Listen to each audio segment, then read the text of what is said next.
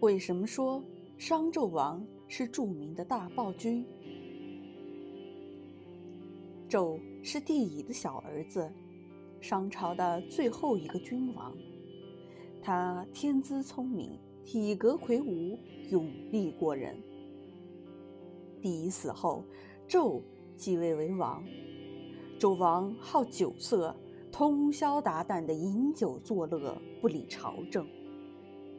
纣王荒淫无道，致使百姓怨恨，诸侯离异。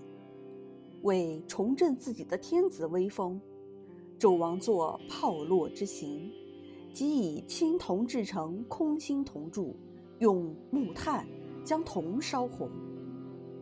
凡有敢议论他是非的人，一律被绑在铜柱上，活活烙死。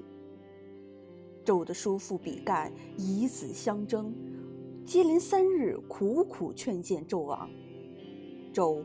恼羞成怒，下令杀死比干，并且抛出他的心，声称要看圣人的七窍之心。